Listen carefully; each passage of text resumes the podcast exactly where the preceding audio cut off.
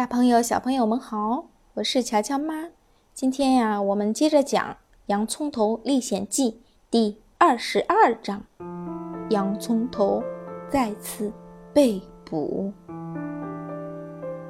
柠檬王呀，吃了败仗，很多人都认为他的军队会举白旗投降。结果呢，恰恰相反，因为呀，整整一师的柠檬兵赶来支援国王。现在呀，洋葱头只有两条路可走：投降或者再次逃走。洋葱头呀，本来打算带着大伙儿从地窖逃走，谁知道啊，地窖通往林子的暗道被柠檬王的军队堵住了。柠檬兵根本就不知道这条暗道的，是谁告的密呀？我就干脆告诉你们，叛徒。是青豆律师，他见城堡一方的情况越发不妙，生怕再次上绞架就叛变了。番茄骑士抓住了洋葱头，十分高兴，便把其他犯人放回了家。小樱桃伯爵呢，就被锁到了阁楼上。洋葱头被整整一个连的柠檬兵押送到了监狱。监狱的生活很苦，他每天只能吃两次土豆羹，喝一碗水，食物很糟糕。不过他看也不看就吃了，因为他实在太饿了。而且监狱太黑，他根本看不清食物的样子。吃完饭，洋葱头就躺在破床上，经常呀会想起老洋葱。要是能见爸爸一面就好了，至少该告诉他我也在这里，跟他待在同一个监狱里。一个星期后，洋葱头被狱卒带出监狱，去院子里放风。他一路走得很不顺利，先是啊两腿不听使唤，接着两眼受不了外面的亮光，直流眼泪。院子是圆的。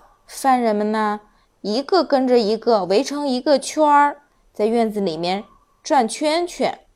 这里呀，严禁讲话。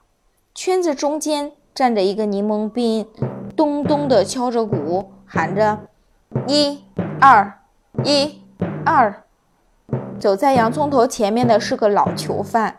这个人呢，头发花白，驼背，弓腰，不时地咳嗽着。两肩痛苦地抖动，洋葱头很同情这个老人，心想：多可怜的老人家，要不是这么老，真像我爸爸。老人又走了一会儿，咳嗽的越发严重了，只好退出圈子，将身体倚在墙上，以免倒下来。洋葱头见了，赶紧去搀扶，只见这个人满脸深而密的皱纹。没有一点精气神儿。老人看了看洋葱头，无神的眼睛忽然一亮，紧紧地搂住了洋葱头的肩膀，悲喜交加地说：“洋葱头，我的孩子呀！怎么，您是爸爸？爸爸，您怎么老得这么厉害？”洋葱头说着，和爸爸拥抱在一起，失声痛哭起来。孩子，别哭。老洋葱嘟囔着说：“勇敢起来，不哭，不哭，不哭，我不哭。”洋葱头抹抹眼泪说：“看到您身体如此的孱弱，我心里好难受。我答应过您，一定会救您出去的。不要难过，咱们的好日子会来的。”这时，圈子中间的柠檬兵用力敲了敲鼓。怒道：“你们两个瞎眼了吗？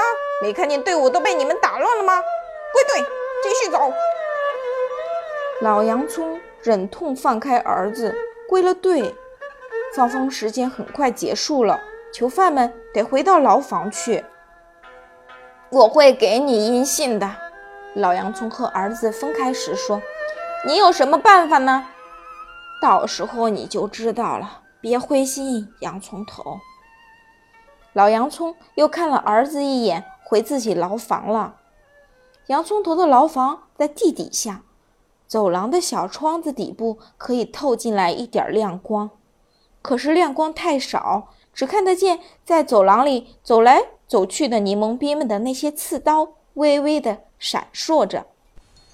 第二天，洋葱头正在无聊地数着刺刀闪动的次数，忽然听见一个古怪的声音在叫他的名字：“洋葱头，洋葱头。”他四处望了望，也不知道声音是打哪儿来的。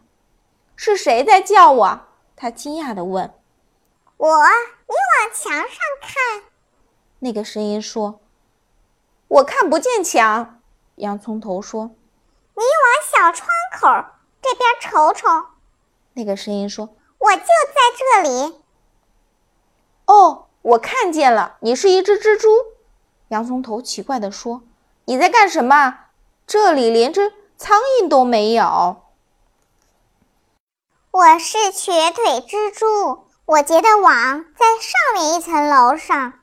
那只蜘蛛说：“快闭嘴，不许乱说话！”一个柠檬兵凶巴巴地敲着牢门说：“我没乱说话，我在背妈妈教给我的祷文呢。”洋葱头说：“那就小声背。”柠檬冰说。别打扰我们。瘸腿蜘蛛往下爬了爬，轻轻地说：“我把你爸爸写的信带来了。”说着，他掉下来一张用蜘蛛网缠绕着的字条。洋葱头接过字条，小声读了起来：“亲爱的儿子，你的经历我都知道了。你虽然近来不顺心，但不要伤心失落。我要是你，也会那么做的。”坐牢自然不好受，可我认为在这里，你不仅可以学到很多东西，还可以回想你自己的经历。给你送信的是监狱里的邮递员，你完全可以信任他，请他带信给我，热烈的拥抱你，你的爸爸老洋葱。念完了？瘸腿蜘蛛问。嗯，念完了。好吧。你把信嚼烂了，咽到肚子里，千万别让狱卒看到。洋葱头照办了。好啦，后会有期。瘸腿蜘蛛说：“你到哪里去呀？”我继续去送信。洋葱头看到蜘蛛脖子上挂着一个用蜘蛛丝编的袋子，这个袋子和邮递员背着的信件袋子差不多。袋子里装着好多信，这些信你要一个牢房一个牢房的送吗？可不是嘛！我数年如一日的每天早晨先到所有的牢房去收信，然后分别送出去。我一次也没被狱卒抓住过，字条呢，一张也没被坏蛋发现。大伙儿从哪儿弄来的纸呀？你没发现吗？字没写在纸上，而是写在犯人撕下来的布条上。哦，我说呢，刚才的字条咽到肚子里时，怎么有股怪味儿？那墨水呢？墨水是囚犯们用土豆羹加砖粉做的。从哪里弄的砖呢？从监狱的砖墙上啊。我明白了，请你明天到我的牢房来，我有一封重要的信要送。我一定来。瘸腿蜘蛛说完，一瘸一拐的准备离开。哦，您的腿怎么了？受伤了吗？洋葱头问。不，腿没受伤，得了风湿。你也知道，我一直住在潮湿的地方，这对身体的伤害不小。我年纪大了，该搬到乡下去了。在乡下，我有个住在玉米地的弟弟，他每天早上在玉米杆上结网，成天的晒太阳，呼吸新鲜空气。他邀请我好几次了，我也想走，但是舍不得自己的工作。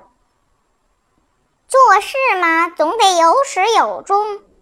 更重要的是，我和柠檬王有血海深仇。他手下的一个狗官杀死了我的爸爸，是在厨房里杀的。你现在到那儿去，还能在墙上看见一个斑点呢。我不时的去那里看斑点，提醒自己，总有一天我要把柠檬王和那狗官拍死，不留一点痕迹。蜘蛛邮递员一瘸一拐地爬回了小窗口那里。这时，一个柠檬兵正顺着小窗口朝牢房里偷窥，想看看里面有没有什么异常。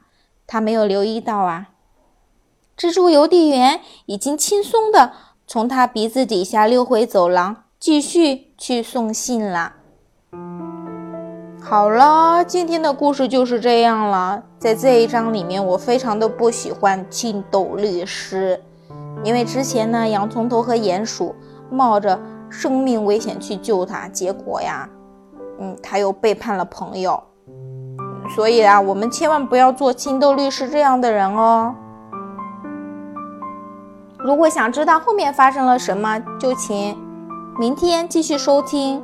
你们也可以关注我们的微信公众号“乔乔乔妈讲故事”。